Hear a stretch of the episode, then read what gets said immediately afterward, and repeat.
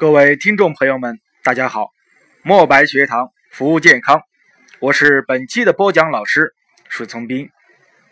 咱们这期紧接着成人九种体质来讲解啊，要说的是湿热体质。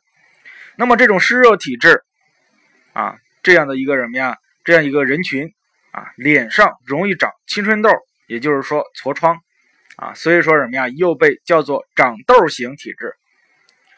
湿热体质的人，他的总体特征啊，脾湿内蕴，而且有热的存在啊，所以说表现就是面部油光满面啊，脸上什么呀都能刮下来一层油，是吧？每天早上起来之后什么呀，就感觉这个面部呀还有头发非常什么非常非常油啊，而且感觉很脏的这种感觉。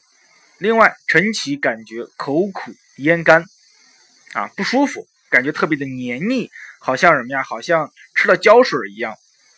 舌苔颜色有点发黄，而且中间厚，两边薄，啊，如同饺子皮儿一样。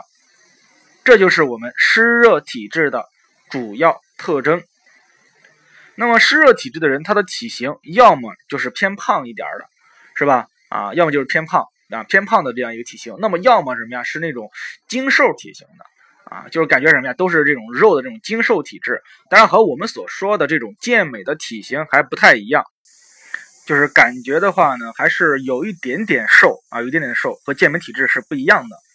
呃，湿热体质的人，他的心理特征，这类人性格的话呢，比较的急躁啊，比较的急躁，比较暴躁啊，做事情的话呢，也是有那种三分钟热度的感觉。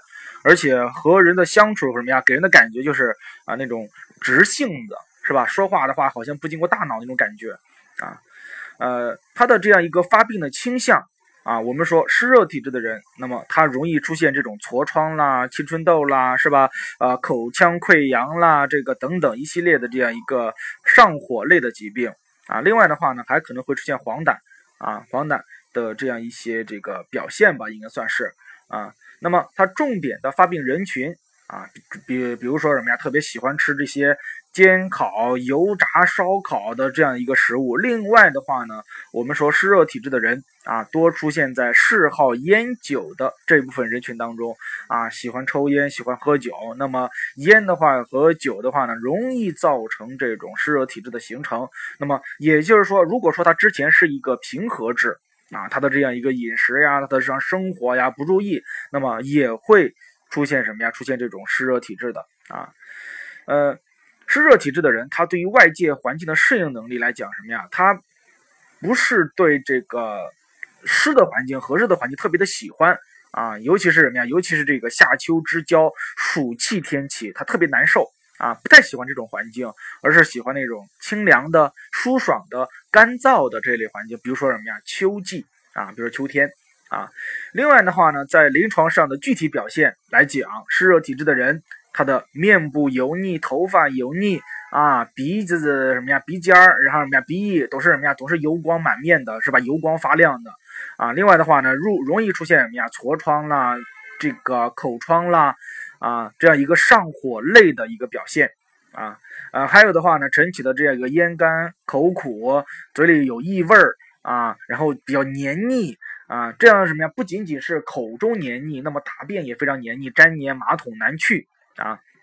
嗯，另外的话什么呀，汗也比较黏腻，小便的话什么呀，有一种灼热感觉。那么尤其是在尿道口这样一个位置出现一种灼热感觉，尿色什么呀偏黄一些啊。那么我们说正常人的小便的颜色应该是淡黄色透明的，那么它的话什么呀要偏黄偏浓茶一样的那种那种颜色啊。女性的话什么呀，这个带下颜色发黄量大，比较黏腻。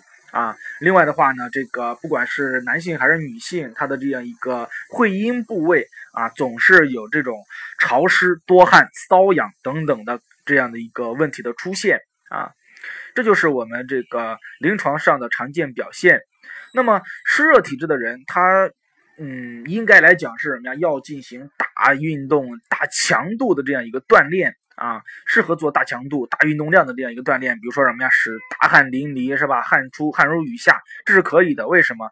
呃，因为这样的话呢，就能够使他体内湿气什么呀，有一种排出的途径。不然的话什么呀，他越不运动，越不大强度的运动，那么体内湿气就会越重。啊，比如说什么呀？他做了一些大强度的大汗出的运动之后，他会明显感觉到身体啊要轻松一些。另外的话呢，他会明显感觉到舌苔就没有什么呀那么的黏腻，而且什么呀早上起来口苦的症状什么呀要减轻一些。啊啊，比如说什么呀，中长跑啦，比如说啊这个游泳啦，我们这我觉得游泳的话呢是特别什么呀，特别好的，因为呃游泳的话呢，第一个它在水里面，它感觉并不是那么的热啊，是它什么呀比较的舒适的环境当中去运动锻炼。另外的话，游泳对于全身的锻炼什么呀特别的有效啊呃，因为我是个旱旱鸭子是吧，不太会游泳，但是在游泳馆的这个时候什么呀，扶着扶着什么呀这个边儿起的这样一个栏杆，扑腾什么呀十分钟就感觉什么呀浑身酸困了是吧？啊说明。什么呀？它的对于全身肌肉的锻炼，对于体内湿气的排出，什么呀，有很好的一个效果。当然，我们在游泳之后或者什么呀汗蒸之后，那么我觉得什么呀，都需要去做一个拔罐，做一个艾灸。将体内什么呀湿气给去除了，这样的话呢，就会使我们在游泳和这个呃汗蒸的这个时候啊，可能一些湿气进入体内之后什么呀，就是会加重我们的症状啊，可以呃避免这种情况的发生啊。另外的话呢，可以爬山啊，我们说什么呀，爬个华山了是吧？啊，我们说什么爬完山之后什么呀都啊，再说什么呀爬山的话，你肯定什么呀都不想了，是不是啊？说人家以后打死我我都不爬山了，确实爬山特别的累。对吧？尤其是什么呀？一级台阶一级台阶再往上上的时候，我们会什么呀？会有一种汗如雨下、汗流浃背的这种感觉。另外什么呀？各类这种激烈的球类运动，比如说篮球呀、足球呀、羽毛球呀、排球啊等等啊。还有的话呢，我建议大家什么呀？可以跟着老师多去练习一下这个太极拳啊。太极拳的话呢，确实是一个养生非常好的一种方式啊。另外的话什么呀？太极拳不要打一遍。我们说这个太极拳的话什么呀？需要打一个什么呀？打一。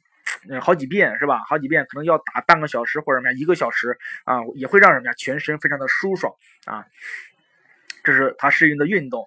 呃，如果说是调养方式的话呢，我觉得呃，从饮食上来讲，就是饮食比较清淡一些，是吧？什么是清淡？就是什么呀？就是呃，这个调料呀、佐料不要放的太多，不要什么呀？不要太咸。另外的话呢，油不要放的太多，这就是我觉得清淡饮食啊，而不是说而不是说什么呀？就是萝卜青菜就是清淡啊。还有什么呀？多吃一些这个干寒的、甘平的这样一些食物啊，比如说绿豆啦、苦心菜啦、苋菜啦啊。我们说这个苋菜其实特别好啊，因为这个湿热体质的人的话呢，他容易上火啊，容易这个出现痤疮呀、呃口疮呀等等这一类上火的问题啊，或者什么呀脓疮啊。所以说什么呀？我们的苋菜它具备一个什么呀？具备一个消炎的作用、清热解毒的效果。那么咱们什么呀？可以把这个苋菜榨汁儿。然后什么呀？然后这个和面或者什么呀？或者是榨榨汁儿什么呀？稍微加热一下什么呀来喝啊？或者怎么样？涂抹皮肤，它都是非常好的一个方式啊。还有的话呢，比如说芹菜啦、黄瓜啦、冬瓜啦、利水的、渗湿的啊、莲藕啦、西瓜的啊、清热的啊这一类东西啊，要多吃一些啊。呃，另外的话呢，少吃一些什么呀？少吃这种。啊，烧烤类的、煎炸类的这样一个食物，比如说肯德基啦，或者什么呀，或者是烤羊肉串啦，或者什么呀，或者烤羊肉啦、羊羊排啦这些东西，尽量要少吃啊，因为它什么呀，火气较大啊，容易造成我们上火的出现啊。那么，呃，一些中成药物的话，什么呀，比如说清胃散啦，或者什么，甘露消毒丹呐，等等等这种中成药物，咱们也可以在呃湿热体质啊出现了症状的时候，咱们来使用。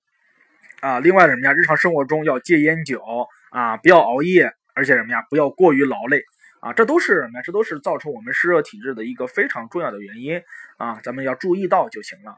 啊，最后的话呢，我要给大家介绍一个呃嗯药膳的方子啊，叫绿豆藕。那么我们将什么呀？莲藕去皮，冲洗干净之后备用。然后什么呀？将这个绿豆五十克用清水浸泡之后取出。然后什么呀？装入这个莲藕的孔内，放入锅中，然后加清水煮至熟透啊。然后什么呀？然后可以吃，可以放糖，也可以什么呀？放盐啊。这个的话什么呀？呃，根据自己的喜好啊，根据自己的喜好，那么它可以明目止渴，然后什么呀？缓解我们湿热体质那种不舒服的症状啊。好，那么咱们今天的话呢，就讲到这里。啊，如果说大家对于本音频比较感兴趣，可以积极的点赞、订阅、转发以及打赏，是吧？啊，那呃，我们的话呢，也开通了微信公众号“墨白学堂”。那么大家的话呢，也可以在微信上关注一下，呃，会定期的发一些这个养生的文章啊。如果说大家对于音频里面呃听的不是特别清楚的东西的话呢，都能在公众号上找到这个文章啊，来进行怎么样进一步的学习。好，啊，咱们这期再见。